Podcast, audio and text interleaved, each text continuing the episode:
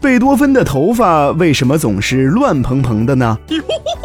贝多芬真人我们虽然没有看到过，但是贝多芬的肖像画我们是看过的。从他的画像上，我们可以看到他那乱蓬蓬的鸟窝。没错，他的发型就像一个乱蓬蓬的鸟窝。有人说贝多芬实在是太过沉迷于音乐创作。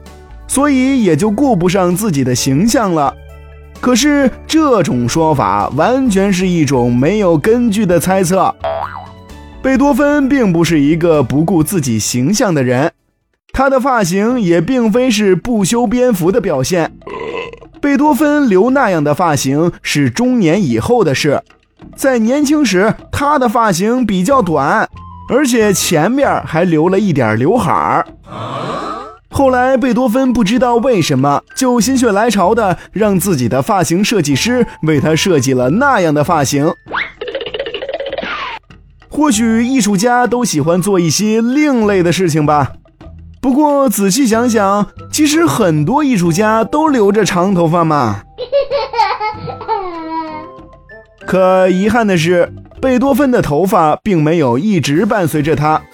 据说贝多芬的葬礼在维也纳举行的时候，许多狂热的崇拜者竟然都去剪他银白的头发留作纪念，以至于在下葬的时候，贝多芬几乎已经变成了光头。K.O.